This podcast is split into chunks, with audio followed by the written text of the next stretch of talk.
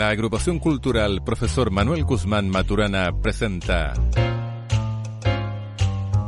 Comuna Autónoma, un espacio de reflexión, opinión y contingencia local y nacional. Distintas voces, distintos temas. Comuna Autónoma, de Curicó hacia el mundo. ¿Estamos? Casi, casi.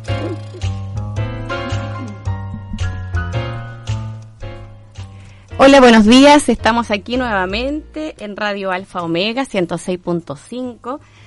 Eh, hoy día vamos a hablar acerca de la narración oral, de los cuentos con cola, con dos eh, invitadas que tenemos ya aquí sentadas en el set. Valesca Córdoba, Chacana y Fernanda Carrasco Retamal. Soy Claudia Albornoz y mi compañero es Juan Pablo Jiménez. Buenos ¿Cómo- días, Juan ¿Cómo Pablo. estáis? ¿Todo bien? Todo bien, aquí contenta. Yo vengo de repuesto, así que disculpen. no estaba en el guion yo, pero ven, hubo un cambio de último segundo. Hoy día iba a ser 100% mujeres, pero vengo a, eh, de- a préstamo, como dicen en el fútbol. Así que ustedes son las protagonistas hoy día. Yo voy a estar ahí piolita tras bambalinas. Bienvenido, Juan Pablo. Muchas gracias. ¿Dispara usted o disparo yo? Usted, comienza bien. Bueno, eh, estamos con, con- con nuestras amigas invitadas. Eh, ellas llevan hace un tiempo haciendo algunas cosas muy hermosas, en- in- interviniendo en medio de la rutina y a través de, fundamentalmente, con su colectivo Cuentos con Cola. Valesca Fernanda, sean muy bienvenidas.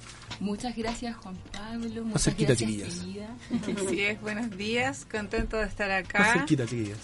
Muchas gracias por la invitación. Sí, Sí, estaba un poco nerviosa, pero se nos va a pasar Sí, en unos sí. minutos. A los 5 o 10 minutos ya se, uno se olvida ya Sí. que hay alguien. Eh, chicas, bueno, yo las ah, he visto en, en las intervenciones que han hecho acá en Curicó, en la plaza. He visto también a través de las redes sociales que han ido a algunos colegios. Y le contaba a Juan Pablo que el año pasado fue mi primer encuentro co- con, us- con ustedes y en especial yo creo que contigo, Fernanda, cuando fui a ver a la, a- al Teatro Provincial, al Totopo. Ay, sí. ¿Ya? En el, con- en el contexto de La la feliz. De la Sí, Feliz. sí, Claro. la feliz. Ya, entonces, eh, a mí me llama mucho la atención lo que ustedes están haciendo acá en la intervención en Curicó, porque nosotros, claro, al estar en provincia muchas veces, ¿cierto? Como que se aleja eh, el concepto de cultura al que ahora, ¿cierto? Tanto aspiramos. Eh, pero ustedes me llaman la atención poderosamente desde el vestuario que están utilizando para hacer estas intervenciones. Así que me gustaría que nos contaran cómo nace este Cuentos con Cola, eh, desde dónde cierto se genera esa idea también de, de, de intervenir la ciudad en estos momentos. sí, súper. Bueno, eh, ¿Disparas tú disparo yo? Sí, o sea, para quienes no nos conocen, nuestro colectivo se llama Cuentos con Cola, porque nos conocimos con la Feñita en la Escuela de Cuentacuentos de Fundación Mustaquis, y estábamos las dos gorditas con nuestros bebés, y resulta que este proyecto nace por parte de la Feña, y me invita a este colectivo, donde dijimos, ok, veamos qué sucede. y no hemos dejado de trabajar hace más de seis años, cinco, seis años. Ah, un buen rato ya. Sí. Y bueno, finalmente Cuentos con Cola eh, nos identifica totalmente porque, claro, somos mamás. eh, lo mismo que hablábamos recién, Ajá. ¿dónde dejamos a nuestros Claro. hijos, Cosas hijas? que a veces puede, puede parecer tan domésticas y, y generan Sí, Preocupación. preocupación, Claro. finalmente sí. Entonces, claro, eh, nuestras colitas nos han acompañado a muchos lugares, a muchos teatros, a muchos colegios, bibliotecas, y ellos también son quienes eh, nos sugieren eh, a veces canciones, ciertos juegos, y, mm, y ha sido maravilloso este tiempo. No pensamos que íbamos a crecer tanto. Eh, le hemos puesto harto amor y cariño a este proyecto y sobre todo por el cambio que estábamos eh, a- mencionando anteriormente debido a que nuestros abuelos y nuestras generaciones vivimos otro tipo de Claro. cosas. O sea, jugábamos al luche, jugábamos al elástico, a la payaya A las y bolitas. hoy a las bolitas, ¿cierto? A la ratonera. Y que finalmente ahora vemos una niñez que está inserta en lo que es la tecnología. Claro. Entonces nosotros hemos hecho énfasis a eso, a rescatar el folclore poético, los juegos, las tradiciones, eh, lo que nos contaban nuestros abuelos. Entonces ha sido, claro, nos juntamos y es un- una lluvia de ideas, es un, un buscar, un darle una vuelta y que sea como un cuentacuentos o una narración oral eh, desde el amor, desde el juego y sobre todo de la contención, ¿cierto? Amor y juego, como dice Maturana. Sí. Así es, cuentos con cola, en verdad sí, pues vamos a cumplir cinco o seis años. Eh, y yo creo que el motorcito eh, son nuestros niños, nuestros hijos, y de ahí lo vamos esparciendo por el mundo, digamos, este amor y juego a la ciudad, a los niños, qué sé yo. Entonces, por eso, claro, nuestro nombre. Porque ahora ya están más grandes y podemos dejarlos por aquí y por allá, pero hubo un momento en que andábamos con la guagua colgando. Tetita en la biblioteca. Sí, embarazadas con los más chicos, después ya los dos más grandes, eh, preguntando quién me puede tener la guagua un ratito mientras yo estoy contando un cuento y así. Con Entonces ha sido un camino súper bonito porque no es solo nuestro, sino que hay cuatro niños eh, inmersos. En un momento también estuvieron los padres de los niños, que obviamente igual están Apañaron apañando harto, sí, todavía. apañan, sí. Eh, entonces un colectivo que la cara visible somos nosotras, pero hay un montón de gente atrás. Hay colegas que nos han apoyado un montón, las mamás, los papás, qué sé yo. Nuestras maestras, nuestros profesores, Así es. escritores. Entonces ha sido un camino súper poderoso igual, bien power para nosotras como mujeres. Hemos pasado N alegrías, muchísimas, mucho despertar y también muchas penas de por medio. Claro Pero ha sido sí. muy lindo este, Este viaje cuenteril. Sí. Ustedes eh, se han dedicado harto ahora, últimamente, ¿cierto?, al- a, los susurros, utilizando este susurrador. Que yo pensaba en la mañana mientras venía que en realidad todos podríamos tener un susurrador en la, en la casa para jugar. Claro. ¿Ya? Porque, Sí. Porque bueno, tiene, de- tiene desde el punto de vista del fomento lector que es importantísimo, ¿cierto? Pero tiene algo eh, en la esencia mucho más bonita, mucho más mágico que tiene que ver con el arrullo. Sí. ¿ya? Entonces el arrullo que estamos acostumbrados, ¿cierto? Que tiene que ver con este entorno familiar, el entorno de la emoción, en el caso, ¿cierto? De nosotras tres que somos mamás, ¿cierto? De, eh, uno arrulla desde que está la, el- eh, la guaguita gestándose, Siempre, ¿cierto? siempre. Entonces, siempre con esta sensación de arrullo, ¿ya? ¿Cuál es la sensación que ustedes captan de las personas a las que han ido interviniendo con el, con el eh, con el susurrador acá en, en nuestra comuna? Eh, susurrar es algo súper íntimo, muy íntimo. Eh, es un regalo, es un regalo mágico. eh, y la mayoría de la gente está ávido de este regalo mágico, todos. O sea, es un es una pausa en la cotidianidad eh, y que puede cambiarte el día. Así de. Hay, como una es. necesidad de, que, de quebrar el día de una manera así tan linda. A lo mejor que- inconsciente también de repente. Claro, lo cotidiano no, Claro. nos vamos por un tubo, digamos, en el día a día, como que nos olvidamos muchas veces Claro, de ver la robot. flor que está creciendo, de que la lluvia como cae, qué sé yo, de la magia de la vida. Entonces con, con un susurro, con esta pausa, claro, como que podemos, ¿cómo decirlo? Como volver al centro o al corazón con algo tan pequeño. Perdón, aunque nos digan que no, porque mucha gente es como extraño acercarse a, a una persona la cual que tú también no sabes qué emoción está sintiendo esa Claro. persona. Y que además está toda esta sensación moderna, entre comillas, de desconfianza. Claro, de- Sí. Oye, ¿qué pasa? ¿Me la van a asaltar? además, Claro. claro. Sí, nos pasó que el COVID, no, no queremos, COVID, ¿cierto? claro. Había como un distanciamiento que, que claro, como que de cierta manera no, nos quitaba un poquito de acercarnos al susurro, pero que finalmente la gente decía, ya, yo quiero atreverme y quiero saber de qué se trata este susurro. Entonces finalmente nos encontrábamos con personas que se emocionan demasiado y hemos tenido que llegar a contener, a abrazar y nos han contado cosas como demasiado, ¿cierto?, fuertes. Entonces como que nosotros de, de repente como que mm, decimos, wow, ¿qué le pasó a esta mujer con este pequeño poema, con este pequeño microcuento? O sea, ¿cómo conectamos con ella a través de la palabra? Porque siento que eh, estamos un poco lejanos también de, de decirnos cosas lindas todos los días. Siempre estamos viendo quizás a lo mejor lo malo del otro. Pero Mm. en qué momento eh, le decimos, oye, Juan Pablo, pero qué bien te ves con esa ropa. Claro. Entonces siempre estamos como, oye, mira, Juan Pablo, tenés los lentes sucios. Claro, ¿No? claro. Eh, entonces cambia, ¿no? Claro. Claro. pero a eso, o sea, eh, desde este mundo del susurro, eh, eh, como decía la Feñita, es un acto íntimo eh, que no vuelve a ser nunca eh, igual. Mm. Nunca. Irreproducibles. Sí, sí. Entonces, algo solo para ti. Entonces, eso, eh, cuando vemos los ojitos de, de las personas así como que se llenan de lágrimas, a nosotros también se nos aprieta la garganta. Y, y también tenemos que eh, dejar esa emoción un poco de lado, porque finalmente si, si entramos en esa sintonía también deja de ser como un regalo, ¿no? Terminaríamos llorando. Y sí, Claro. y sí, de verdad, de verdad. Y nos ha pasado Sí. y que, que, que quedamos un poco choqueadas con lo que nos cuentan, porque nos cuentan cosas íntimas, íntimas, y, y se lo cuentan más encima a una desconocida en este caso. Claro. Y se abren tanto a través de la palabra que para nosotros significa demasiado y nos encanta los susurros. O sea, también por la afortunada somos nosotros. Sí. O sea, de lo que recibimos a cambio de un susurro, que en verdad nosotros susurramos, no es que tengamos mil susurros, porque nuestra memoria también eh, no es de elefante. Claro. Eh, pero lo que se despierta con un susurro, con el mismo susurro en ti o en ti, son emociones distintas. Diferentes.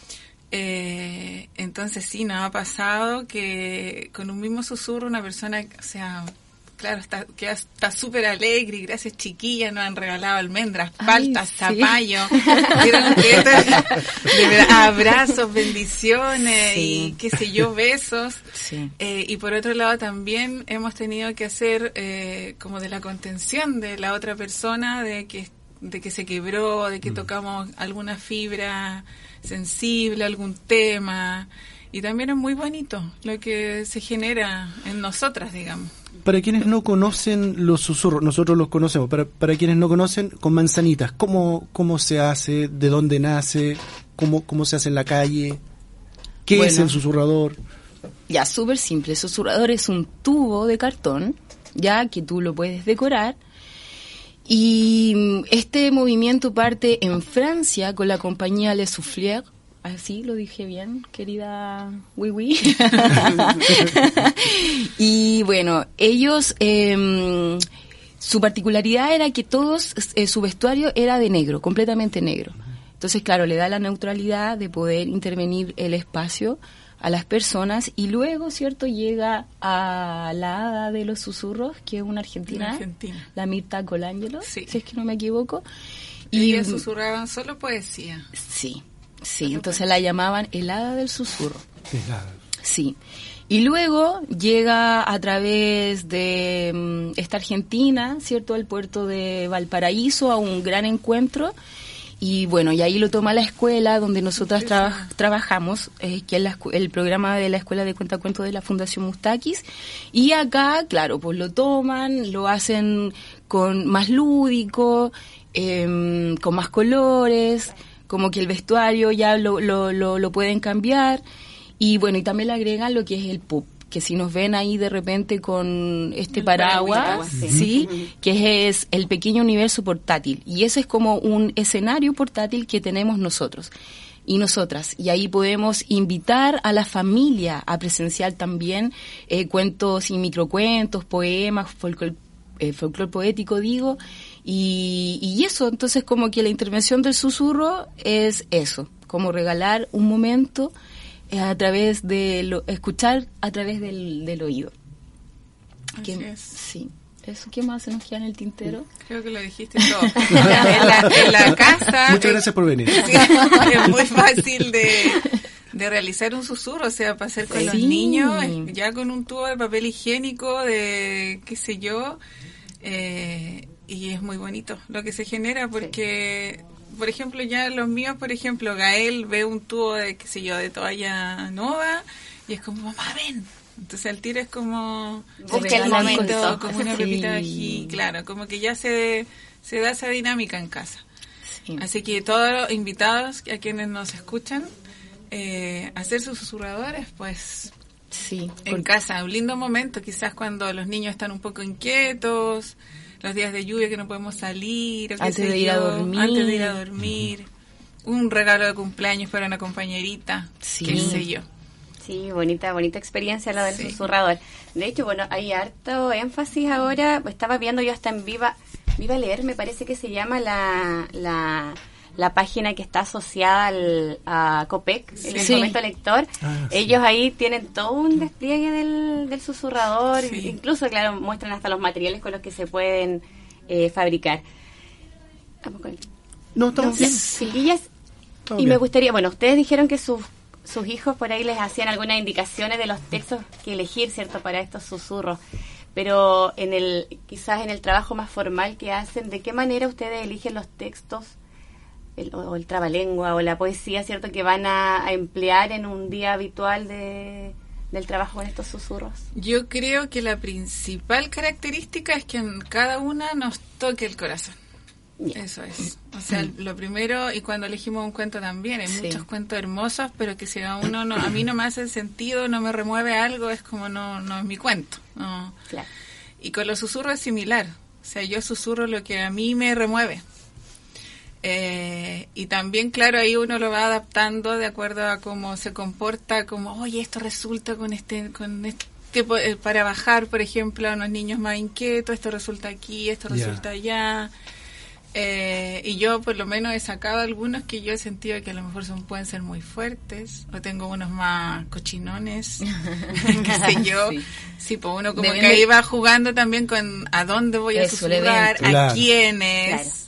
Sí Exacto. sí tenemos ahí nuestras libretitas Sí, de repente, millones de- sí, de repente con la Fer, no sé, pues en vez de estar haciendo otra cosa, que habla, no sé, ver una película, de repente estamos viendo cosas de niños para nuestras cosas, entonces nosotras mismas como amiga, ¿por qué no estamos viendo esta película y estamos viendo, no sé, Topollillo? Y entonces, claro, esa conexión va desde el estado emocional también, y también nosotros como que nos acercamos a, a las personas y los miramos a los ojos y como que tratamos de ahí decir, ok, este es para ti. Sí. Ah, este niño, bueno, no sé, mm, hemos tenido eh, niños y niñas ciertos con diferentes trastornos. También ha sido como un acto también, claro, sí. capacidades diferentes, donde nosotros también tiene- tenemos que tener un cuidado. Primero siempre Claro. susurramos al adulto para que el niño vea que es algo seguro y luego Claro. al más pequeño o a la más pequeña. Porque los niños tienden a, a rechazarnos. Porque no, to- obvio. está muy bien, pues, sí, Sí, no nos conocen. obvio, Claro. que no nos conocen y ahí está muy bien. Pero claro, como, como llegar a ellos a través del susurro tiene que ser como, hola, ¿te puedo dar un regalo? Y pasa también que siempre nos quieren dar como plata. y nosotros no, si esto Lo es un a pensar, regalo. A Luca el susurro, a Luca. Pero eso, eso. A mí me pasó en Romeral, ¿te acuerdas? Algo muy bonito, que le susurré a un niño y el niño termina, yo le termino de susurrar y él me pregunta si él me puede susurrar a mí. Uh, Oh, Y yo quedé... Helada. Es que sí, que dije, wow, o sea, si esto es lo lo que yo hago al resto, eh, fue maravilloso. Y claro, me susurró, ya no me acuerdo que era como algo de la caperucita y el lobo, pero yo después le dije a la Vale, Vale, es que como que me dejó perpleja. te descolocó. Pero hermoso, hermoso, porque dije, wow, esto es lo que se genera. Sí, y una de las actividades que fue hermosa también fue para el Día de la Mujer. Ahí estuvieron en distintos puntos. Sí, estuvimos en, di- en diferentes departamentos municipales y lo que pasó ese día fue wow, porque primero partimos, ¿cierto?, una actividad con el alcalde. En, Y partió Power. Y sí, y partió Power y ahí justo la feñita cuenta el globo azul y yo conté las dos vasijas. Y de repente, claro, desde la risa de las mujeres, dale yo la bajada, ¿cierto? Como de, de reconocerse que finalmente eh, todos somos una vasija agrietada, pero dentro de todo eso podemos sacar los mejores resultados. Y veíamos a muchas mujeres emocionarse y llorar, ¿cachai? Entonces como que yo decía, ¡ay! No era la intención, ¿me entiendes? Como no era la intención hacerlas quizá emocionarse tanto, pero después cuando nos acercamos a hablar con esas mujeres, ahí a eso Pura gratitud. era mucha gratitud Claro. y decían, oye, es que yo me siento así como esa vasija, o sea, tengo que salir adelante, tengo que mm, florecer y nosotros así con la Fer, oh, y ese día te juro que fue como una lluvia de emociones y después con los susurros cuando pasamos por los departamentos, muchas mujeres emocionadas y lo más lindo que nos abrazábamos entre todas. Entonces fue el manso regalo. sí, fue el tremendo regalo. Eh, para ese día, para nosotras, también estuvimos haciendo un taller em, para las mujeres de susurros, de susurradora, y luego fuimos a la marcha. Entonces las, las chiquillas, ¿cierto? Era como, ¡ay, qué linda! También han... Sí, eso sí, se nos acercaban y las curiosas también, pues entonces era, obvio, yo te doy este regalo. Y fue maravilloso porque ese día también estábamos con nuestras hijas después, sí. entonces fue lindo, lindo, lindo. A pesar de lo, de lo agotadora jornada fue hermosa. Hermosísima, sí, sí, Y de hecho ahora vamos con es como, ustedes son las susurradoras. Ya vamos a tener que salir maquilladas. Ya reconocidas, reconocidas. no, pero increíble que en realidad, bueno, es, un, es una, una intervención muy bonita, muy delicada pero además con una carga emocional, por lo que escucho, bastante fuerte para ustedes una vez que termina eh, el momento. Sí. Y nosotros como que como que también tratamos de, que no nos afecte, pero después estamos así como con la... O sea, en el momento súper sí, profesionales. Sí, claro, eso. Sí. Claro. Pero después obviamente nosotros hacemos la bajada y es como, ay, me pasó esto, me dijeron esto. Mm. Muchas veces, no sé, pues yo me, eh, o la valecita está con alguien y yo la veo que esa persona está muy emocionada, entonces yo voy a, acompañar también ese momento. Mm. Claro. Como que igual estamos todo el... Estamos conectadas, estamos, conectadas. En, en todo momento, de que estamos las dos y que, eh, qué sé yo, nos tenemos que acompañar también en eso y acompañar a la otra a las, a las personas también. Sí. ¿Y hay niños que se, y niñas que se emocionan o generalmente eh, eh, se manifiestan alegres después de un, de un susurro? Generalmente, porque claro, ahí los susurros son distintos, pues ya son como juegos, son lúdicos, son adivinanzas, son trabalenguas, entonces es como para jugar. Mm. Eh, y se asombran igual, sí. como que ¡ah! quedan así... con asombro, como sorprendidos, como que nos esperan que les vamos a cantar a lo mejor la canción que le regalaba la abuelita y la abuelita ya no está. Nos ha ah, pasado. Como, oiga, esa canción me la cantaba mi abuelita y era como, ay, a mí también. Como que también nos conectamos así con ellos. Pero claro, el niño siempre quiere eh, regalar el susurro. ¿Puedo yo? ¿Puedo decirle algo a usted? Sí, ¿puede prestarnos el paraguas? ¿Cómo lo hizo? ¿Y dónde compró esto? Usted tiene voz de locutora. Preocupado de toda la decoración y los detalles. Qué lindo sus zapatos y muchas cosas.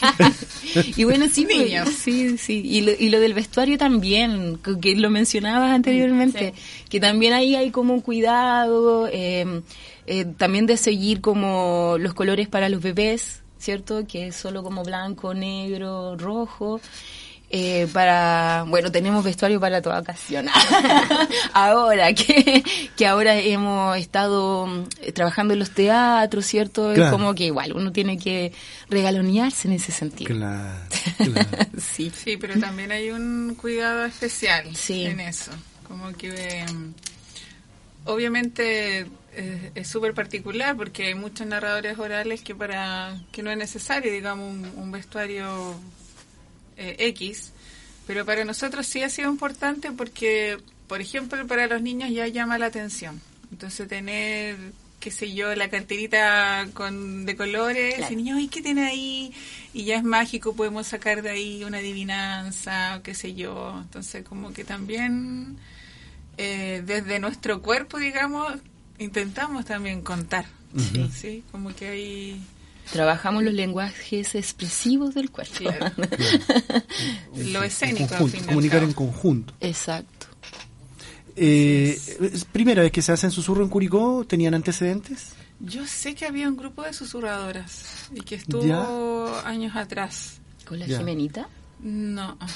que no recuerdo yo. Pero hace tiempo. Yo no sé si ellas después, me imagino que no siguieron activas. Pero yo sabía que antes, hace años atrás, sí había. Pero más, más información no tengo. pero con ustedes se, como que se ha hecho más, entre comillas, público, han salido más a la calle. Sí. Sí, hacer territorio.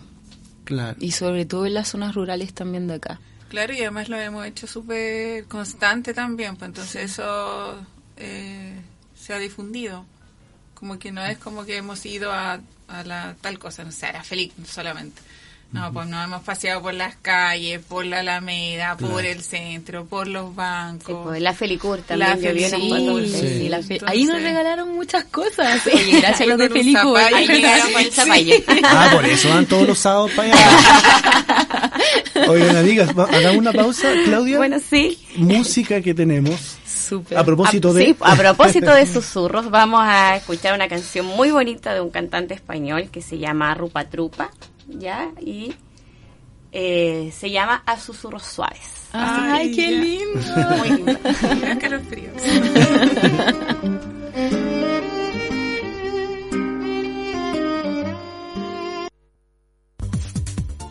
En Radio Alfa Omega 106.5 de la frecuencia modulada estamos presentando Comuna Autónoma. Estamos de vuelta eh, en nuestro espacio comuna autónoma de todos los sábados de la agrupación cultural Manuel Guzmán Maturana. Y hoy eh, es un encuentro especial, casi 100% mujeres. Como les decía en el primer bloque, la idea era 100% y hubo un cambio de último momento. Pero bien, ustedes son hoy día las protagonistas. Y recibimos a otra de nuestras invitadas, también amiga de nosotros eh, y de la cultura, por supuesto, en Curicó, María Elena Bamondes, actriz. Por aquí te veo. Actriz, sí. Así dicen. Así dicen.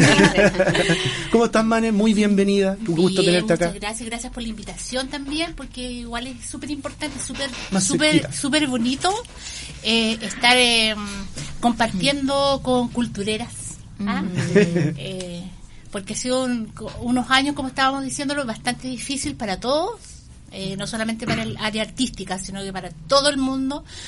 Eh, entonces estamos retomando también eh, la, lo presencial, que eso es lo, el- es lo más lo que a nosotros nos agobiaba mucho, porque eh, en pandemia todos tuvimos que, reinventarnos un poco y, y no ha sido fácil porque uno no tiene como la cultura de estar eh, a través de- de internet, a través de, de grabación y todas esas cosas que, que hubo que hacer en pandemia para poder llegar, seguir dando y haciendo cultura a eh, nosotros como artistas, por actriz, ustedes cuentacuentos, no sé, ha sido bastante difícil, pero ya estamos como retomando y eso nos tiene como el corazón llenito un poco, porque vamos a poder ya tener el contacto que nosotros los artistas siempre el contacto con la- la- las personas es como súper eh, esencial, po, porque a través de una pantalla es todo tan frío, tan, sí. tan horrible, Y entonces- agotador también. y agotador porque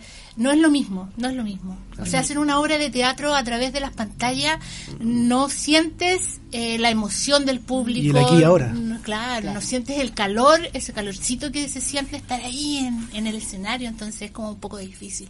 Pero ya estamos retomándolo y eso nos tiene felices a todos. Se ve amplia, yo observo la, la cartelera en Curicó en cuanto a, a distintos espectáculos que se están presentando y tengo la sensación de que la gente también está ávida de eso y, y va con mayor frecuencia. no con- Antes yo creo que pasaba que no había tanta expectación, pero ahora yo observo algo distinto, ¿no? Sí, de todas maneras. Aparte que la gente lo está pidiendo. O sea, a mí por lo menos, no sé si a ustedes les pasa, chiquilla, a mí siempre me están preguntando, ¿y cuándo? ¿Cuándo? ¿Cuándo hay teatro? ¿Hay, al- ¿Hay alguna presentación? ¿Hay obra? ¿Qué estamos haciendo? Y la verdad eh, es que estamos haciendo siempre, siempre, pandemia o no pandemia, siempre estamos trabajando los artistas tratando de hacer cosas. Porque eh, la cultura, el arte es lo que nos mueve, pues, en realidad. Sí. Entonces, ha sido difícil, sí, pero hemos tenido la oportunidad también, mucha gente eh, ha ocupado este tiempo de, de, de pandemia, de estar encerrados eh, para crear, la creación. Entonces eso también eh, a nosotros no, no- nos ha motivado ahora eh, a seguir, pues, seguir, seguir y entregarle al- a, la, a la gente lo que ellos quieren, lo que ellos necesitan, porque aunque muchos digan que eh, la cultura no es necesaria, sí es necesaria. Es necesaria, por supuesto. necesaria. Totalmente. Es necesaria, es necesaria. Porque siempre, o sea, ¿quién los acompañó a ustedes, los auditores? ¿Quién los acompañó en, en, en la- en el encierro? ¿Fueron las películas? La música. La, La música, Los libros. Los libros. Los libros. Sí. todo.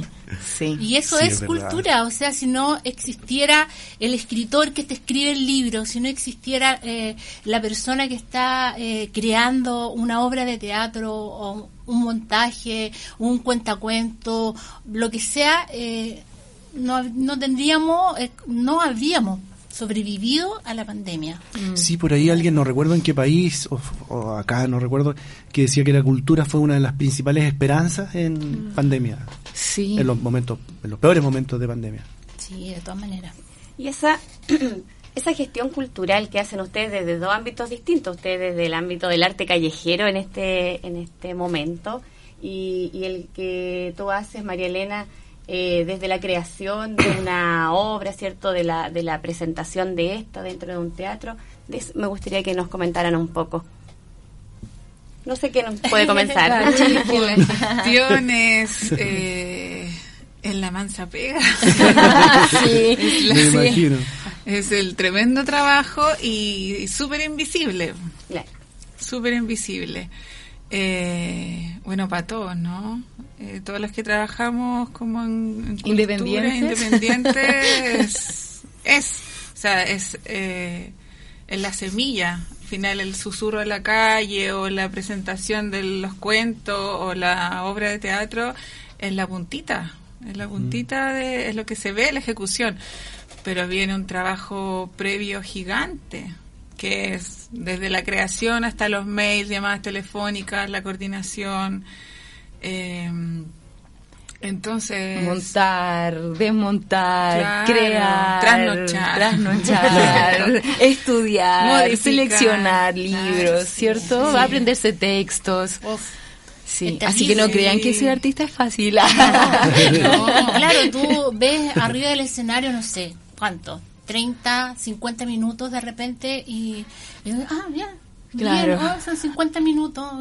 ¿Qué- ¿Qué les llevó a hacer esos 50 minutos? O sea, nadie sabe que detrás de esos 50 minutos hay Claro meses. Hay meses. Hay Claro. meses de, de, de trabajo, de Sí. ensayo, de creación, de ver el vestuario que vamos a usar, Mm. de, de todo, o sea, y de escribir y reescribir, porque de repente así ya eh, tienes algo listo y ay, ya, no, no, no me gusta, No me gusta, no, no, sí. no está funcionando y vamos reescribiendo de nuevo y eso es, es pega, pero o sea, terrible de repente tener así, ah, no, esto no resulta, no está resultando. Sí. Vámonos por este otro lado y, y- Y rearmar. Es rearmar, sí, Claro, rearmar y, y la gestión ya propiamente tal de, de que es nuestro trabajo.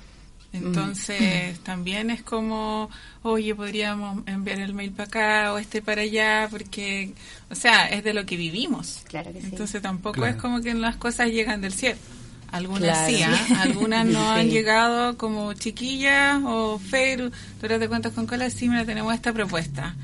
como, Y gracias. "Guau". No alcancé a enviar el mail. Claro, pero, se agradece. pero la mayoría es de nuestra Sí. gestión propia. Y de ir a muchos lugares eh, gratis en un principio, Claro, mostrar nuestro trabajo y, y ser busquillas. Si al final eh, la cultura cuesta en este país, lo dije que. ah.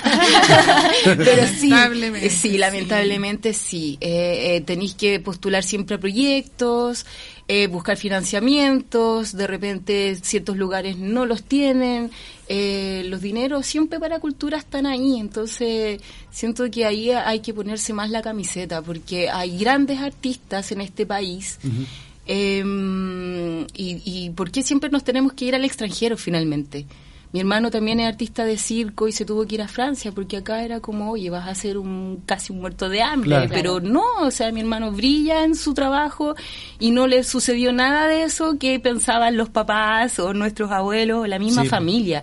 Porque en un momento, claro, o sea, yo también quise ser bailarina y era como, ay, ¿cómo vas a ser bailarina? Pero entonces como que, pucha, ¿qué pasa con que tu hijo te diga, quiero ser artista? No pasa nada no pasa nada. Entonces, como que eso es lo rico, que nosotros también visitamos los colegios y seguramente va a haber algún niño o niña que se va a identificar y va a decir, oiga, ¿sabe qué? Yo sí quiero ser actriz, yo sí quiero Sí, ser A mí, artista. a- a mí me ha pasado, ¿cachai? O sea, ¿Viste? yo en las obras, eh, la última obra que nosotros dimos, que es con Corazones Solitarios, que es un trabajo de clown, eh, es familiar. Entonces iban niños con, eh, con sus papás y todo, y, y de repente eh, se acercaban los niños y decían, yo quiero hacer esto, lo quiero Mm, hacer. ¿Cómo, cómo, ¿Cómo lo hago? Entonces ya allí es, es algo que te... Es súper te- gratificante. Sientes que efectivamente Sí. está muy bien logrado. que el- está funcionando, Sí. que está funcionando lo que estamos haciendo. Y, y, y la gente le, lo agradece, la gente, eh, oye, mira, yo hace años atrás estábamos con una obra infantil, me acuerdo, y era un- se llamaba Jazmín. Y una mamá, se- después de, de terminar esta obra, se me acerca y me dice, oye, la obra es muy buena, demasiado buena, porque mis hijos, me dijo, son unos terremotos. Pero estaban viendo la obra tan, tan ensimismados que estuvieron tranquilos sin moverse en todo el, eh, la obra. Entonces para ellos fue así como, nunca me había pasado que mis hijos estuvieran tan tranquilos en algo. Lleva todos los días. Claro. Claro. ¿Te acuerdas que Nos día en un pasa. jardín, Sí. como que llegamos eh, muy chiquititos todos, muy guaguitas todos, entonces la tía, no, no, no, me dijo, es que es que pongamos una cinta para que los niños no pasen más ahí- para allá, a donde están ustedes. Porque son inquietos Son y súper inquietos, no se quedan tranquilos, no sé qué, y, no- y nosotros nos miramos así como, no, no, Esto no, no va a o sea, pasar. no, confíe, confíe, eh, y si se para alguno no pasa nada, o sea, Sí. es parte de eso, Claro. el chico, qué sé yo. Nadie casi se paró. O sea, Y todos los niños estaban... Ah. Sí, Sí, y después, claro, la tía nos decía, es que no lo puedo creer. las vamos a invitar más seguido. Claro.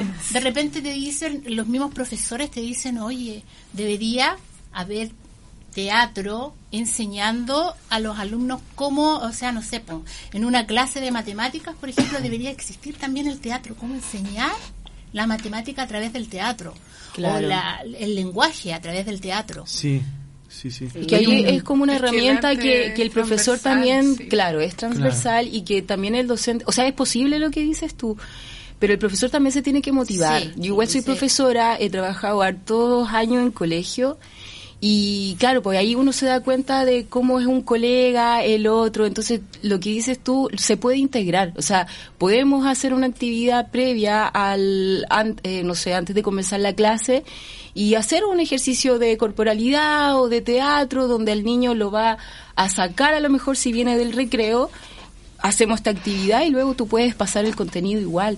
Pero siento que esa es una invitación hacia los, hacia los docentes y a los mismos directivos también, porque de repente hay, pro- hay, hay profesores que son muy geniales, pero también les ponen un pie encima porque somos jóvenes y a veces a los jóvenes no nos escuchan mucho. Entonces como que también es una invitación a, a- a descubrir y, e incorporar estas nuevas herramientas que son fundamentales justamente a esta niñez que es como nueva, que se, no sé, como que la catalogan millennials, no sé en qué van ahora, pero lo que conversábamos que la tecnología eh, hace que los niños sean otros, que piensen de otra forma. Entonces, como que nosotros nos tenemos que adaptar a esta nueva niñez. Porque es lo que estábamos conversando antes en la, en la pausa, que, que, que los, algunos niños no conocen lo que es el cassette, ¿cierto? Eh, cosas así como muy muy sencillas que para nosotros, ah, un cassette o el Discman, qué sé yo. Claro. Pero ellos se sorprenden, lo mismo que nos contaba aquí recién, que el, el, el ampolleta con la media que surcía la abuelita y que la profesora lo retara por decirle, oiga, la ampolleta estaba prendida, o sea, eso no debe ser. El niño no tiene por qué saberlo Claro. todo. Entonces es como una invitación también a la docencia a que si es posible eh, pasar los contenidos, los objetivos, pero que también nosotros podemos hacer un cambio a través del juego. Y fundamentalmente hoy día se habla de, de, de, potenciar las habilidades socioemocionales a través del desarrollo integral, pero ¿qué estamos haciendo dentro del aula para generar ese cambio? O sea, la escucha activa, ¿cierto? La contención, eh, la curiosidad, aprender jugando, aprender haciendo, aprender colaborativamente. Descubriendo. Descubrir. Entonces, eso es lo que nosotros como adultos tenemos que poner atención. O sea, podemos pasar un contenido genial, materia, materia, materia, lo que dice el ministerio, pero a lo mejor de qué calidad lo estamos entregando. O sea, puede ser 15 minutos en que el niño sí va a aprender y el otro sí podemos incorporar el juego y no va a pasar nada. Pero los planes son un poco cuadrados. Por ejemplo, tú, Claudia, que, que eres profesor, ¿son un poco cuadrados o no? ¿O hay cierta libertad? Por ejemplo, bueno, no, no, no sabía últimamente, por ejemplo, pero los libros que daban antes de lectura obligatoria, entre comillas. Han cambiado mucho. Ah, ya. Sí. Eso te quería preguntar. Ahí hay un. Efectivamente, los planes y programas son bastante estructurados, pero ahí viene la autonomía del docente para que efectivamente Ya. esa clase sea distinta. Que, que entre lo lúdico, que hayan pausas de manera eh, que sean para los chicos efectivamente. eh, que los entusiasmen. Sí. Porque uno puede estar haciendo una... De, de hecho, los niños, ellos también son muy estructurados porque vienen de padres que cre- crecieron de esa manera. Claro. Entonces, a mí me pasaba muchas veces que terminábamos la unidad y le decía, ya, vamos a tener prueba en dos semanas, y ellos me decían, ¿y de qué va a ser la prueba si no tenemos nada escrito en el cuaderno? Y yo le digo, ¿pero cómo no? Sí, y yo les empezaba a decir todo lo que habíamos hecho. Ah, ¿verdad? Pero ellos no tenían la capacidad de, de pronto. Entonces ahí entendí que tenía que enseñarles a tomar apuntes, por ejemplo. Claro. Pero yo lo di por hecho. Cuando uno viene saliendo de la universidad hay cosas que nadie le enseña. Entonces, Exacto. y, ah, claro, tengo que enseñarle a tomar apuntes. Y ahí ya empezaron a entender que con esta profesora se tomaban apuntes, entonces, claro que pasábamos muchas cosas, entonces los papás me decían, pero es que no tienen nada escrito en el cuaderno.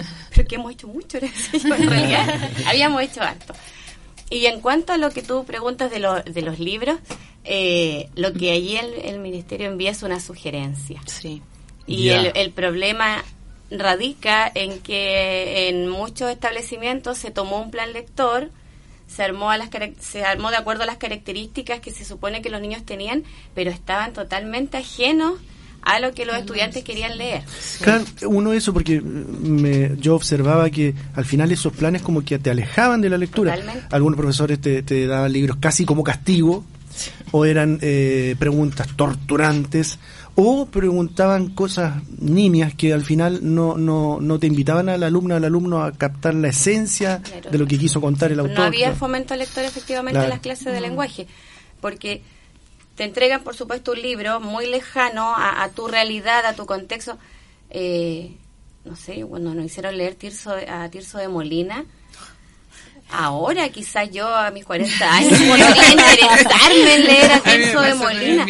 Pero, claro, el mío sí, pero claro, El Quijote. Claro, pero no, no cuando uno tiene 15 años, no te alcanza a proyectar en esa época eh, histórica. Eh, a mí me pasa que tú hablaste ahora del fomento lector. Yo soy bibliotecaria, así que me tocaron ahí las fibras. El fomento lector no solamente se motiva desde el lenguaje, Ajá. o Claro. desde las clases de lenguaje. Entonces ahí el colegio igual tiene un eh, una arista súper importante que abarcar. Porque el fomento lector lo puedes incorporar desde matemáticas, desde ciencia, eh, no sé, claro, sí. el mismo contar cuentos antes de una clase de lo que decías tú de matemática o o sea todo puede ser fomento lector. La oralidad ya es fomento lector. Eh, entonces sí es como la visión del colegio Mm. la dirección del colegio bueno ya más como a niveles más grandes el mismo los planes de lectura qué sé yo. Entonces es mucho más abierto más general no tanto específico del departamento del lenguaje del colegio o Sí, de tal responsabilidades que son compartidas. Eso es transversal en realidad. Sí. De hecho, ahora los niños les hacen leer otros cuentos. Sí, es Unos libros que son mucho, muy entretenidos, que ellos efectivamente se sienten entusiasmados Sí. y esperan el siguiente. Es verdad. Ah, Sí, porque por Esperan el ejemplo, a Sí. nosotros se acuerdan que nos hacía leer el papelito blanco, la lectura silenciosa. Sí. Ay, mira. Y yo decía, Lectura silenciosa. ¿a qué motiva? en- Sí, ¿dónde está el libro? ¿Cierto? Es como... Sí, y esas cosas se tienen que cambiar igual, por lo mismo de la comprensión lectora y la velocidad. Ah, sí, pues era Entonces, como, como que- cosa- Y hasta el día de hoy toman Y velocidad sí, lectora. ¿no? Ay, me acordé el otro día niñito. Ah, sí, Claro, cuéntalo, llegó, cuéntalo. sí, yo, quizás, bueno, pero llegó una, una profesora, qué sé yo, entonces llega con un niñito muy rico, me llamo a los De niños, segundo entonces, claro, de básico. segundo, entonces nos dice, el tanto es súper malo para leer. Segundo, Y básico. nos lo presentó así. Chuta, Sí, de entradita. Y delante de él. Venía así. Sí. Chuta. Eh, entonces como que fue al tiro, como, no, Empezamos mal. Eh, sí. Sí. Y claro, y ahí yo le dije, pero, eh, como que ella sin querer se apartó, entonces me quedé conversando con el niño, agarré un cuento que teníamos que justo andábamos contando, lo leyó completo, pero a su ritmo, Mm. Claro. eh, obviamente, entonces yo le dije, oye, tú lees súper bien, qué sé yo. Entonces, claro, ¿cuáles son las expectativas que se tienen de que el niño tiene que leer de corrido en segundo básico, no sé qué? Sí, Ese todo- niño leía. Y lo otro que también hay que tener ojo, que qué es lo que al niño le gusta leer. Exacto. O sea, a, a mí si me ponen algo de, no sé, qué sé yo, no, si, si no es de mi gusto, lamentablemente no lo voy a leer. No voy a terminar el libro. El entusiasmo en la lectura empieza de acuerdo a lo que a uno le interesó y de ahí en adelante se puede Claro, empezar a niños- empapar de otras Sí. A los niños les gusta el dinosaurio. Hay miles de libros de Veamos de dinosaurios. dinosaurios. Claro. Como más personalizado. Claro, que se lo Sí. pueden pasar y el niño lo va a leer y lo va a leer con entusiasmo y va a buscar más libros y va a querer conocer Sí, más historias y van a ver cuentos de dinosaurios y van a ver... Y claro, y de los libros después viene como posterior la evaluación, entonces la evaluación también puede, puede ser diferente, o sea, podemos armar grupos de conversación, eh, inventa tú un nuevo final, ¿qué, ¿qué tal te parece? O sea, yo entiendo que igual revisar de repente entre 30, 40 pruebas, claro, eh, eh, es agobiante para el profesor, es harta pega lo que tenemos lo- los docentes, pero también es como una invitación a que la evaluación puede ser diferente. Es como una invitación ahí también. Sí, hay mucho profesor joven que tiene trae muchas nuevas ideas Sí. para evaluar, entonces eso también entusiasma a los chicos. Sí. El otro día en mi colegio hicieron unas presentaciones para el Día del Libro y yo digo a esos niños jamás se les van a olvidar esos libros que leyeron porque trabajaron en conjunto, dibujaron Sí, el libro, sí. hicieron la presentación esa Kamichibai. Ah, Entonces hicieron unas presentaciones tan lindas, pasaron por los cursos narrando estos, estos libros que habían leído, entonces es un aprendizaje totalmente distinto, Sí. una forma diferente de evaluarse eh, y que aprendieron mucho más que respondiendo a la prueba escrita. Claro, y Claro. imagínate que hay trabajo en equipo, Sí. no sé, hay Sí. voluntad, hay artes, hicieron el camichá y lo dibujaron ellos, Sí, un pues. montón de... Claro, ahí ya está como el fomento lector abarcando más... Muchas más áreas. Sí. Sí, y así la nota deja de ser competitiva también. Ah, es que tú te sacaste un 7. Ah, es que yo me, leí este libro y El resumen. el resumen y me saqué un 4. Entonces, como que finalmente te podís leer el resumen, estás leyendo igual, lo comprendiste igual, pero se hace este, este conversatorio o esta exposición ante otros compañeros y los podís evaluar igual y el niño no se va a enterar. Como... es y como también el tema de la obligatoriedad también es un temazo, sobre todo para la enseñanza media. O sea Sí. que ya en marzo está el abril y así, eh, porque ahí uno está creciendo, entonces ya como que quiere decidir, está como en la autonomía, digamos. Claro. Y ahí también se pueden hacer otras cosas. Quizás tener un listado y que el, el alumno vaya eligiendo Así qué es. mes lee cuál, qué sé yo. Entonces se da como una... que los va a terminar leyendo todos igual? igual. Claro. Sí. Amigas, las invito a jugar, ya que estamos hablando de... ¿Y qué mejor que con 31 minutos? Ah, Así maravilloso.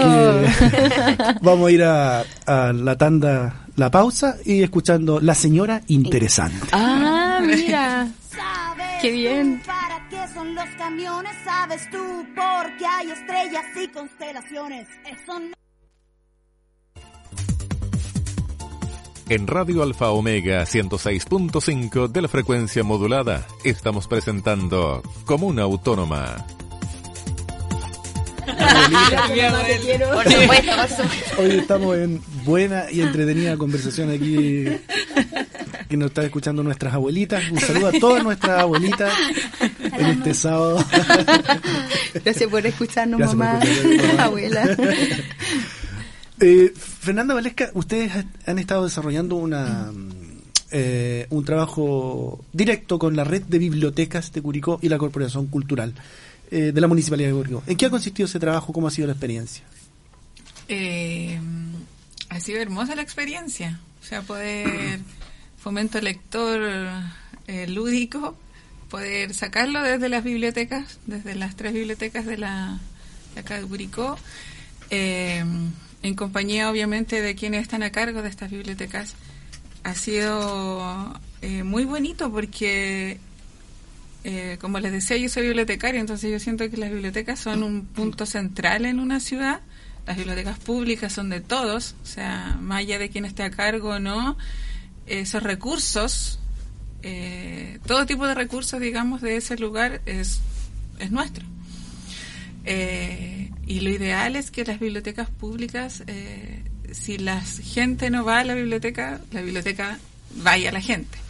Entonces ha sido muy lindo eh, desde la propia colección del, que tienen las bibliotecas y qué sé yo, poder llevarlas afuera, a los colegios, a los jardines, particularmente con Nelson de la mm, Biblioteca Oscar Ramírez Merino, en el bibliomóvil hemos eh, ido a bastantes zonas rurales Sí. eh, y la gente lo necesita, la gente lo necesita, es difusión, es animación a la lectura, es mediación eh, y nada, seguir, seguir, seguir, o sea, yo siento que tenemos pero muchísimo todavía trabajo por hacer, Sí. llegar a más rincones, hacer más actividades eh, y también ahora que la gente pueda participar en las actividades propias de la biblioteca, las familias sobre todo. Eh, a nosotros nos interesa muchísimo. En la Oscar Ramírez Merino, que es la biblioteca que está acá en Manso de Velasco, al lado del INJU, tenemos una, nos ganamos un proyecto muy bonito que es solo colección infantil y juvenil, sobre todo primera infancia para las guaguitas y los más chicos. Uy, se me Ay. está constatando que está por face. Eh, entonces, invitar a las familias, o sea, esos recursos, como les digo, son para todas y todos, para nuestros hijos, para, se- por favor, ocupémoslos. Está muy bonita Sí, la. está la muy bonita y por ejemplo ahora hace muy poquito se eh, se hizo un lanzamiento de la biblioteca en el mall ¿Cierto? Ah, el punto el punto lector. lector, Sí, sí. ¿Verdad que volvió? entonces Sí. maravilloso. El otro día fuimos y habían un- una mamá con su hijo leyendo y fue como, ¡Fer! ¡Hay gente leyendo! entonces bacán, sí, sí. ¿Y Sí. qué más? Eh, bueno, ahora también se viene el lanzamiento de, de lo que mencionabas tú, de, De la, la sí, de la colección de literatura infantil, que vamos a estar en la biblioteca. Y la Oscar Ramírez Merino, Sí. claro. Y nada, una invitación, o sea... Inscríbase, nosotros- sí, inscríbase. por favor, vayan a inscribirse. Sí. Hay- es que sí, hay tantas cosas por hacer y, y- y estos días de invierno, por ejemplo, ¿qué hago con las vacaciones? ¿Qué hago con mi hijo en la casa? Que no sé qué. Vaya a la biblioteca, pues. Hay un espacio de juegos ahí, hasta con disfraces. Sí, y también Sí, nosotros sí. ahora vamos a armar una tribu con las mamás que también Ah, aprovechemos cosa, de sí, pasar el dato. Sí, que se tienen que inscribir en Algomeda, en Algomedo, perdón, 350 en la oficina de la mujer, porque vamos a estar con como en, en celebrando el mes de las mamis. eh, un taller muy hermoso con diferentes actividades, ¿cierto? Y van a poder ir eh, con sus pequeños y sus pequeñas. Excelente. Entonces, sí, po, como que se van a sumar colitas a esta tribu y están todos cordialmente invitados. Yo no sé cuándo Sí, partimos, a ver. un- eh, partimos el viernes 20, un taller gratuito para madres con sus hijos de 0 hasta los 10 años. Sí, eh, que lo pasaremos bien. O sea, al final nosotras como mamás también, uno sabe, estamos en la casa y momentos, tenemos siempre la intención de o leerle un cuento o jugar un ratito, pero nos vamos en lo cotidiano y muchas veces no tenemos esos momentos. Entonces, este taller es para eso, sí. Para recuperar ese momento que a veces para tener esos Claro. momentos cómplices de juego, de pasarlo bien un rato con nuestros hijos. Así que, queridas mamis, están todas Aquí está, invitadas. voy a aprovechar el micrófono. ah. Dice, taller para madres e hijos e hijas donde fomentaremos el vínculo amoroso a través de cuentos, expresión corporal, juegos y mediación lectora. Esto parte el viernes 20 de mayo a las 5, luego el lunes 23, el martes 24 y el viernes 27. Y hay que inscribirse en la oficina de la mujer, esto es presencial, ubicada en Argomedo 350. Así que todas sean bienvenidas a esta nueva tribu de cuentos con cola. Qué bien. Tres mujeres, mujeres eh, ligadas a la, al- a la cultura, al arte, acá en la comuna de Curicó. Y me gustaría que ahora nos contara un poquito también María Elena de lo que hace eh, acá en, en Atecu, ¿ya?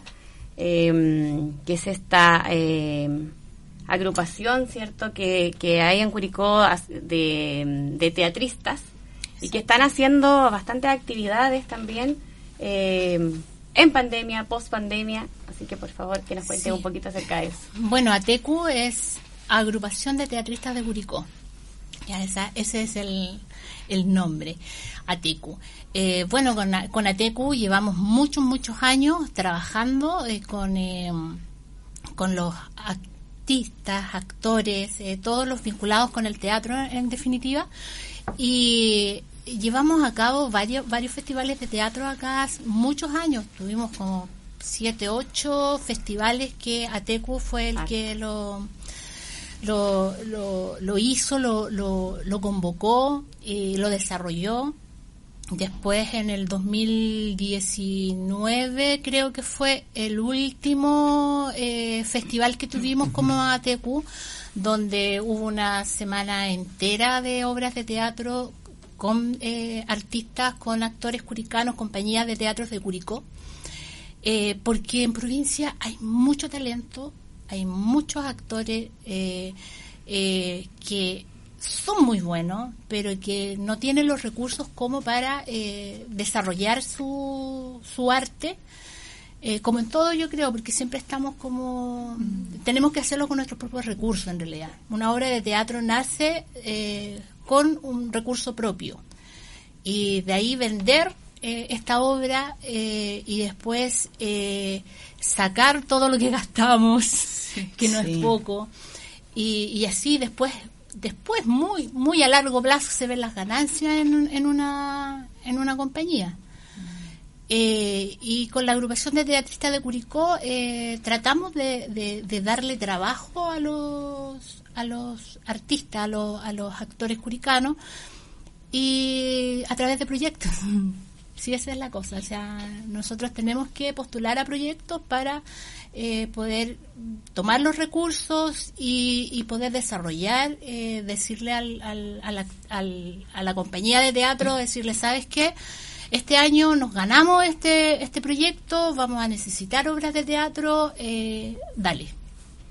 Porque tú a, a- a final de año vamos a tener este festival y tú vas a estar incluido si tú tienes una obra de teatro y ya. Aprovechar la oportunidad.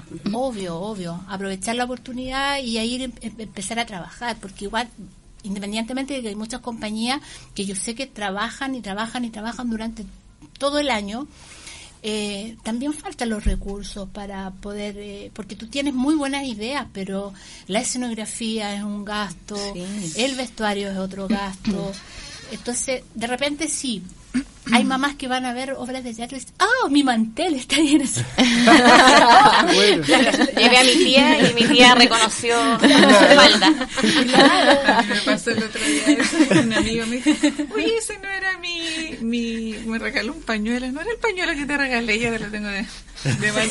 Sí, pues, sí es verdad, sí es verdad, si nosotros, nosotros como actores acarreamos la casa entera. Sí, es Sí, Oye, ¿verdad? sí. Agar- que el vasito que necesitamos para, que la mesa, que la silla, entonces tenemos que acarrear nuestra casa entera de. Sí. Por entusiasmo no se quedan. Claro, distinto es tener recursos que voy a comprar la mesa, la mesa para esta obra de teatro, eh, la silla para esta otra obra, el vestuario. Eh, Nosotros por eso tratamos de, de trabajar con material alto reciclado, hasta caja, las cucharas. Vieran ustedes, tenemos todas las ya no tenemos cuchara para cocinar porque son todas personajes.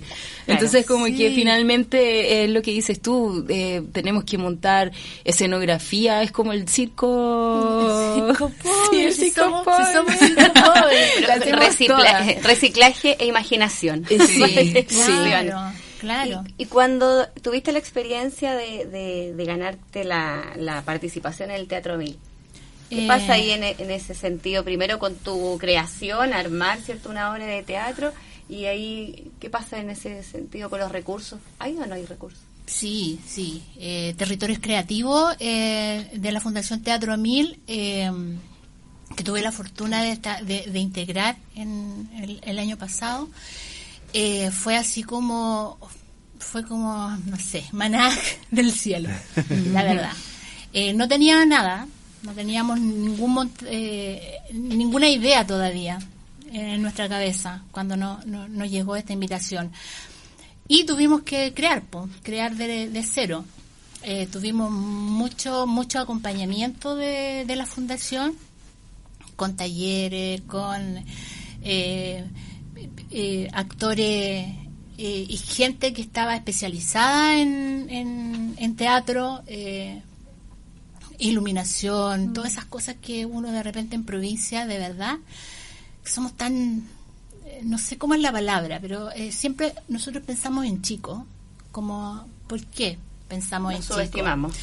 Pensamos en chico porque por la falta de recursos nosotros no pensamos que tenemos que tener, no sé, eh, tantas iluminaciones, 20 focos, eh, no, nosotros, ah, sí, ya, tenemos una obra de teatro y pensamos en iluminar chiquitito porque los teatros de provincia tampoco tienen una, una gran eh, infraestructura que nos pueda acompañar. Entonces siempre pensamos en chiquitito. Y cuando llegamos a este, a este programa de, de, de eh, territorios creativos de Fundación Teatro Mil, fue al revés, po. nos decían no, po. Pida. Pida. Esto no es así, ustedes No tienen piensan que en chico. No, ustedes tienen que decir lo que necesitan y bueno, Ay, el teatro verá si lo tiene o no lo tiene. Ah, ya, qué bien. Entonces, como, claro, es, un- es el sueño del pibe, de verdad que sí. Porque, porque lo que te decía yo, o sea, eh, el vestuario lo tenemos que traer de nuestra casa, acá no, acá, o sea, tenías plata para poder mandar a hacer el vestuario que tú quisieras y todo. Lo que sí empezábamos todo al revés, entonces nosotros acostumbrados a empezar a tener el texto y a partir de un texto empezar a, A crear. a crear lo otro, eh, y acá no, po. acá te pedían de repente, eh, ya, eh, ¿cuál va a ser tu vestuario? ¿Y vestuario de qué? Entonces fue como un poco extraño, pero sí fue una bonita experiencia porque te enseñaron muchas cosas. Te enseñaron a pensar en grande, a, a saber que un montaje va más allá de, de que si tienes un foco es el único foco que vas a usar para esta obra de teatro, sino que no. Piensa que, qué- cuál sería el, el, el, eh, em, la iluminación que te, te satisfacería es tener en esta obra. Ya. Dejar de lado el, el tarro unido. Claro. La caja de zapatos. sí, la con caja de papel zapatos. celofán. Claro, y las mentorías, las mentorías fueron cruciales en este en este proyecto porque las mentorías venía, o sea, iluminadores que trabajaron con grandes montajes. Nosotros tuvimos una mentoría con un eh, actor eh, de eh, Argentina, Fernando Rubio, que fue, o sea, era como maravilloso. Yo amé a, esa, a, a este a este actor porque él nos, imagínate, de, de, de Buenos Aires, de repente nos llamaba, nosotros teníamos su teléfono, o sea, todavía lo tenemos, eh, teníamos su teléfono, eh, WhatsApp, eh, Fernando, sabes que tenemos esta idea, nos- pero tenemos esta tranca acá, ¿cómo la podemos solucionar? Él nos daba la idea. Y así nació En tus zapatos, que es la, el montaje que nosotros llevamos a cabo en, el, en, el, en territorios creativos. Eh, ¿Por qué en tus zapatos? Porque creo que eso es lo que nosotros siempre debemos ponernos en los zapatos de los otros para poder comprender. Y estábamos en esta pandemia y nosotros decíamos, claro, mucha gente eh, que ha que está así como histérica con todo esto eh, y, y nosotros nos ponemos histéricos también, y, pero no estamos en el zapato de esa persona que se... ¿Por qué está así? ¿Por qué está... eh, se desarrolla de esta forma? Entonces, y ahí empezamos a buscar estos zapatos. Y empezamos a recolectar zapatos, chicos, tengo zapatos ¿En serio? hasta arriba del sí, techo, hasta arriba del techo. ¿Por qué? Porque nosotros queríamos eh, que cada persona nos regalara su zapato y nos contara la historia de su zapato. ¡Qué maravilla! Qué ¡Qué, lindo. maravilla! Sí, porque y, y nacieron tantas historias. Podríamos juntarnos nosotras. Podría- hoy. ¿Te podemos pasar nuestros zapatos? Oye, ¿qué bien que se dé la instancia entonces? Sí, Sí. es que es maravilloso, es que tú dices, oye, eh, eh, un zapato, pero yo tengo mi zapato regalón. Es que es la ¿cachai? metáfora, O sea, el, zap- el zapato que yo usaba cuando fui por primera vez, no sé, por, a ver el, el- el chiquillo que a mí me gustaba. Claro. ¿Cómo era mi zapato? ¿Cachai? Y así como historias tristes. Mm. También nos llegaron historias tristes que... Pero lo que nos decía Fernando, el- eh, no importa que todas las historias salgan en la obra, sino que es importante que esas historias ustedes las conozcan, las atesoren y sepan que esos zapatos que están ahí pertenecieron a esta persona que nos contó su vida, ¡Qué maravilla! nos contó su vida y que son sus zapatos. ¿Y cómo hicieron esa convocatoria? No, o sea, convocatoria para, para pedirlo, sí, sí, Hicimos, llamamos a amigos también, Ah, eh, gente eh, con cartelitos, tienes tus zapatos, tienes tu historia. Mm. No todos, no todos querían contar su historia porque algunos son personales, pero sí nos regalaban sus zapatos y algunas personas sí nos regalaban su historia. ¿Alguna historia que te marcó? Eh, sí. Eh, mira, una de- amiga eh, nos hizo llegar una foto, no, no los zapatos en sí, porque los zapatos eran muy valiosos para ella. Sí. Los regaló a su mamá, eh, no recuerdo si para una Navidad, creo que fue. Eran unos zapatos negros. Su mamá eh, le encantaron los zapatos, pero le quedaron chicos. ¿Ya? Entonces, ya mamá, pero no importa usted, la boletita ah, lo va a cambiar a la zapatería. La mamá fue a la zapatería y no habían llegado los zapatos. El modelo que a ella le gustaban no estaban en el número, pero iban a llegar en dos o tres meses más. El tema fue que esos dos o tres meses más, eh, la mamá sufrió un accidente. ¿Ya? Cayó al hospital y la mamá falleció. Y los zapatos quedaron ahí, en su caja Ay, no. en el armario sin poder cambiar. Están nuevos y están en el armario de ella. Y me dice, cada vez que abro la puerta veo los zapatos. Mm. Veo a mi mamá. Entonces, eso es un- algo que me marcó porque fue como a- fue como una historia así como que desgarradora Sí. para ella. Eh, y eso porque nosotros siempre y, y te hace pensar, te hace reflexionar en otras cosas, no, sol- no solamente en esto, ¿cachai? Claro que sí. O sea, a veces nosotros dejamos para mañana lo que podemos estar haciendo hoy Claro. y no lo y se nos pasa el tiempo y ahí queda. Es como Sí, cuando tú tienes esa ese ese te compras un vestido y dices, este vestido lo voy a usar en un día especial. ¿Y ese día especial cuándo es? Eso. Es el aquí y el ahora. Claro. Entonces, y eso, y, es, y esa y otras historias más, más historias más divertidas. Claro. Sí, miles de historias que, que, de hecho, mucha gente que nos pasó con esta obra, mucha gente iba a ver sus zapatos a la fue a ver, ver sus zapatos. Mm. Entonces, nosotros juntamos mucho. Podría haber sido millones más, pero ¿dónde transportamos tanta? Entonces fue maravilloso, fue una experiencia eh, reconfortante, fue una, una, una experiencia maravillosa como grupo. eh, estábamos con Sebastián Leal, la Ángeles Catalinix, el Eugenio Negrete, eh, y miles de, de- de gente más que nos ayudó a armar todo este... Sí, disculpa, esta- ¿los textos de la obra son de las historias narradas por de los zapatos o son es otro texto? No, lo, lo- hay algunos que lo- los intercalamos.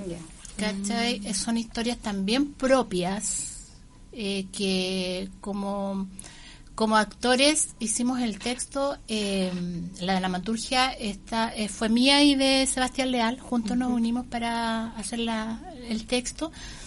Y eh, las historias que ahí se cuentan, eh, hay algunas que son de ellos, propias. Qué bello. Mía, por ejemplo, que están eh, las botas negras, que soy, que es una la, la historia que yo cuento, que es eh, eh, respecto al 73, cuando yo tenía como, no sé, ya no voy a decir. Pero era poquito. Unos meses. ¿no? Sí, yo eh, son flashes, porque yo era muy niña, entonces son flashes que yo tengo de esas botas negras, que yo le eh, contaba, que yo decía, estaba en mi cama, en mi pieza, durmiendo con mi papá, mi mamá, y gol- tiran la puerta de mi casa y entran estos militares a mi casa, y yo lo que hago es, ¡pum! Taparme y lo único que veo son unas botas negras. Entonces ahí se desarrolló esta esta historia que va más allá de eh, lo que yo recuerdo y un poquito de, de- de- de la fantasía que, Claro. que se logra que se logra reunir. Pero están eso, las botas negras, por ejemplo. Mira. Está el- los, los zapatos que usó no sé, Sebastián, por ejemplo, para su mm, licenciatura que se compró unos zapatos café cuando los estudiantes todos tenían unos zapatos negros. ¿Por qué yo con zapatos café mi licenciatura? ¿Entiendes? ¿Por qué? Porque no había plata para comprarse, solo había plata para comprarse un par de zapatos y le dieron a elegir entre de calle o colegio y de calle. Ah, más de tiro. ¿Entiendes? Y así- Con el estilo Claro. después. Claro, y así, eh, mucha, mucha historia. Qué mucha, bello, mucha qué ¿Cuánto dura mm, el montaje ese? Eh, 50 minutos. Imagínate, 50 minutos y una tremenda historia para poder armarla. Una producción Sí. gigante. Sí, ¿Y cómo la, a ver, cómo la cuentas para que no sea como tan... escalofriante o fría. O, Claro, que porque, o sea, de verdad que de repente ir a ver una obra de teatro donde solamente vas, vas a sufrir es, es que es terrible. Sí, Entonces claro. tienes que ponerle un poquito... un Un poquito ritmo. más de, de, de historia más livianita para que la gente pueda Exacto. pueda Tener matices, ¿no? Matices, ¿Y, sí. y giró por un mo- por un, una temporada nomás o puede volver a No, sí, sí, eh, la, la estamos eh, rearmando en realidad Ya. porque por el tema de del transporte de los zapatos. Y ahora el aviso de los camiones, pues chiquilla. Claro. Sí, pues sí, sí, igual es, es como, bueno, nosotros teníamos zapatos hasta zapatos colgados, o sea, la obra comenzaba desde desde la- desde lo escénico los zapatos. Y no, eh, eh, tú entrabas al teatro y ya había, había zapatos que te estaban acompañando. Entonces era como un, un camino de zapatos donde la gente podía ver, no sé, po, eh, pusimos algunos nombrecitos, eh, María Elena bailarina, por ejemplo. Y tú veías unas botas y tú decías, ¿cómo una niñita que usaba botas podía tener el sueño de ser bailarina? Porque tú ves uno. Porque uno siempre eh, mira los zapatos y dice, ah, ya. o sea, esta niña no le gusta, tú eh, empiezas a armar historias a través del zapato. Pero no sabes lo que realmente ella siente en su corazón y, y en su mente de, de, de- de ser. ¿Tienes una idea de cuántos zapatos son? Pero son muchos. Guau. muchos. Y yo te digo que eh, lo maravilloso de, de, de esto es que es, es como... la- es que son tantos que tú, tú empezás a tomar tomáis un zapato y tú te empezás a imaginar la persona que usó ese zapato. Son zapatos brillantes, otros de taco, otros no eh, bajitos, zapatillas. Entonces tú decís, ya, a ver.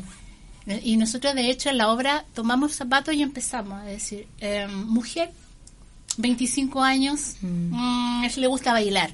La improvisación ahí. Cla- Claro, ¿cachai? Porque tú... Tiene la suela gastada, así que Claro. tanto bailar. O porque La una- o claro, una zapatilla, y tú dices, mm, hombre, 30 Fitness. años, fitness, le gusta correr, ah, le gustan los animales, me tinca, no sé, ¿cachai? Y empezáis a armar todo un cuento a través de, solamente del zapato, no viendo a la persona. Claro. Entonces la gente dice, sí, en realidad yo, esos zapatos sí, yo me imagino a esta persona con estos zapatos, pero tú no ves el, ¿Quién es? quién es, po.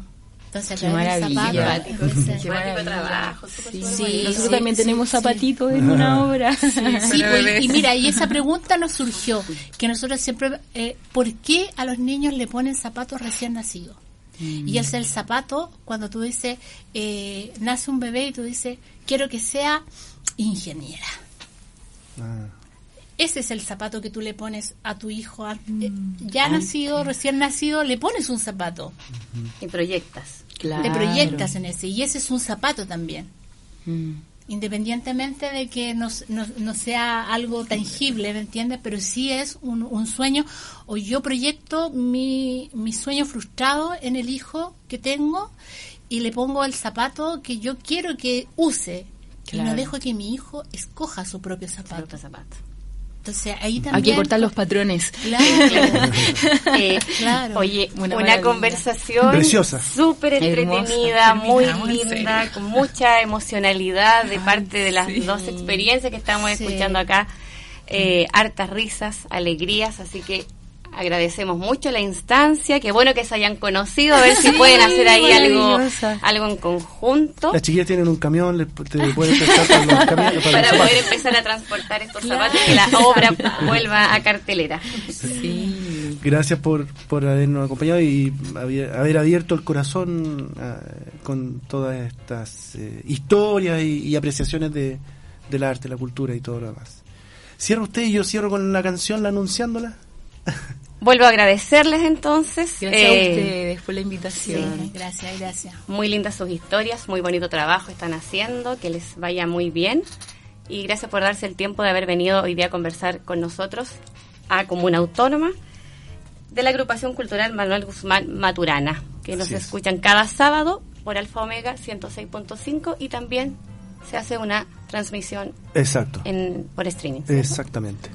Y vamos a cerrar con música de una mujer, por supuesto. Me voy a dar un gusto y a- a- con una de mis ídolas, Mon. Laferte. Algo es mejor. Que esté muy bien. Eso. Feliz sábado. Gracias.